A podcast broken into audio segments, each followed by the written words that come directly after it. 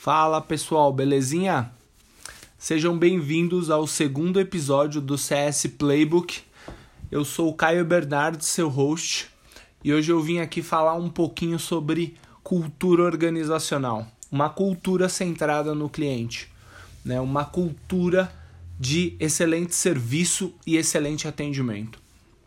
Né? E a primeira coisa que eu queria falar é que às vezes eu percebo que tem muitas pessoas e muitas empresas que acreditam que basta você contratar uma pessoa né, sorridente, simpática, e isso naturalmente faz o seu negócio ter um bom atendimento. E não tem nada mais errado do que isso, né? É claro que simpatia né, é importante numa área de atendimento. Mas mais importante do que simpatia é você ter empatia. Empatia pelo, pelo ser humano. Empatia pelo problema que aquela pessoa está te trazendo. Né? É, o que eu acredito que as pessoas precisam perceber e entender é que toda vez que uma pessoa ela compra um produto ou contrata um serviço, aquilo está solucionando alguma coisa para ela. Ou seja, é, se eu contrato um serviço, né, uma diarista para minha casa, isso está me economizando tempo. Por que isso está me economizando tempo? Porque não preciso eu ir lá fazer. É, isso me dá tempo para fazer outras coisas que para mim é importante. E se essa pessoa não me entrega aquilo que eu espero, né, é, eu vou ter que refazer né, esse trabalho, ou vou ter que de novo pedir para ela vir refazer. Né, isso vai gerar alguns atritos, obviamente, mas isso não cumpriu o objetivo. Eu costumo dizer que a área de venda e pós-venda, e na verdade o negócio como um todo, ele precisa ser obcecado por entender o porquê que esse cliente comprou ou contratou o serviço que eu presto ou o produto pelo qual eu vendo. E a partir do momento que eu entendo isso, precisa ser minha obsessão fazer com que o meu cliente chegue nesse objetivo. E é isso que a gente chama de sucesso do cliente. Ou seja, ele alcançou aquilo que ele buscava quando ele me contratou. Então é completamente diferente você achar que vende uma tecnologia, um serviço e que o seu papel é esse. Não é. O seu papel é fazer com que o seu cliente alcance o objetivo que ele tinha quando ele contratou o seu serviço ou quando ele comprou o seu produto. Quando você atrela essa missão ao seu negócio, as pessoas que trabalham com você, você pode ter certeza que você começa a instaurar uma cultura de centrada no cliente. E isso demanda investimento? Sim. E isso demanda é, é tempo? Sim. Quando eu falo investimento, eu estou falando de recursos financeiros e de recursos de capital humano, ou seja, as pessoas. Só que isso, no médio e longo prazo, te traz um retorno incalculável. E não é só um retorno financeiro, mas é um retorno de gratidão, é um retorno de aproximação, é um retorno de você criar relacionamento com aquele cliente, né? Eu costumo dizer que atendimento ela é uma ação, uma ação passiva, ou seja, a pessoa me procura e eu a atendo, né? Eu resolvo aquele problema ou direciono o problema dela para a área que precisa de alguma forma resolver esse problema. Só que relacionamento ele vai muito além desse primeiro passo. Ele vai no, no movimento de você ter em todo o seu negócio estruturado, em que inclusive o seu RH, né, as suas áreas back-office, eles entendem que de alguma forma, e mesmo que indireta, eles atendem o cliente. Então eles trabalham com esse foco. Ok, Caio, isso é lindo, mas como eu faço isso? Cara, acho que o primeiro passo é entender os valores do seu cliente. Você precisa entender quem é a sua persona. Você precisa entender o que, que o seu cliente busca com o seu negócio, quem é o seu público-alvo. Só que não é só entender para montar estratégias e, e para convencer ele a comprar o seu produto. Não. é para entender, para entregar o melhor valor para ele. Seu negócio nasceu por algum motivo, para resolver algum problema. Então, entenda quem é esse público. Acho que isso é primordial. Acho que o segundo passo, como o seu público interno avalia o seu atendimento. Então, quando você chega no seu RH e pergunta para ele como que eles acreditam que a organização como um todo presta o serviço. Eu acho que, que esse é o principal tema da gente olhar e buscar dentro do nosso próprio negócio o, qual é a visão que eles têm do nosso atendimento. E a partir daí, trazer essas pessoas e delegar essa responsabilidade de atender bem. Porque para mim um bom atendimento, ele começa assim na cultura, mas aquela pessoa que é contratada para aquela função de atender, ou seja, o processo de onboarding desse negócio, ele é extremamente importante para a realização de um bom atendimento. E eu já vou falar disso um pouco mais para frente, tá? Acho que o terceiro passo é o desenvolvimento de uma cultura própria de atendimento. Acho que um grande exemplo disso é a Zappos. Isso para mim é um case de sucesso enorme. A Zappos colocou como missão ser a melhor empresa do mundo em customer service, ou seja, em atendimento ao cliente. Eles são obcecados por isso. E eles falam, isso afeta sim a lucratividade no curto prazo, mas isso traz um retorno exponencial no médio e longo prazo.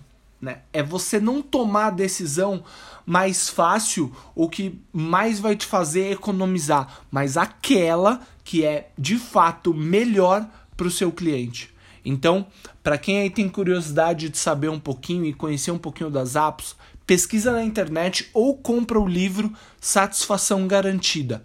Cara, é uma aula de cultura centrada no cliente, ou seja, desenvolver uma cultura própria né, de atendimento ao cliente. Acho que um quarto passo, e aí a gente vai falar um pouquinho, é de elaboração de padrão de atendimento.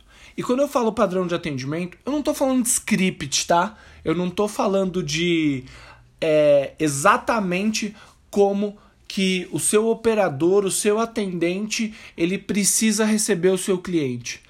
Quando eu falo de padrão de atendimento, eu estou falando de padrão de qualidade. O que, que não pode faltar dentro de um contato com o um cliente.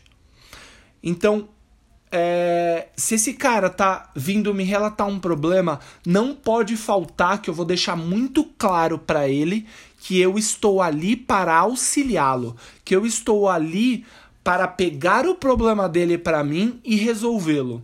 Eu estou ali para deixar claro que ele é importante para gente. Eu tô ali para que ele se sinta seguro que o problema dele não vai ser esquecido. Então, definir esse padrão. Não é um padrão de Olá, boa noite, tudo bem? Meu nome é Caio. No que, que eu posso te ajudar? Isso é importante em alguns pontos? Sim, mas você também precisa dar liberdade para o seu operador para ele entender como que está esse outro cliente e ele se adaptar a essa pessoa. Porque não adianta eu falar todo formal com um público que hoje tem 17 anos de idade. Esse cara, ele quer uma linguagem mais despojada, uma linguagem mais do dia a dia, e isso cria aproximação, né? Só que se eu falar com uma linguagem mais despojada, mais descontraída, mais jovem, com um público de 60 anos mais, então aí eu não tô né, é, é, conversando a linguagem dele.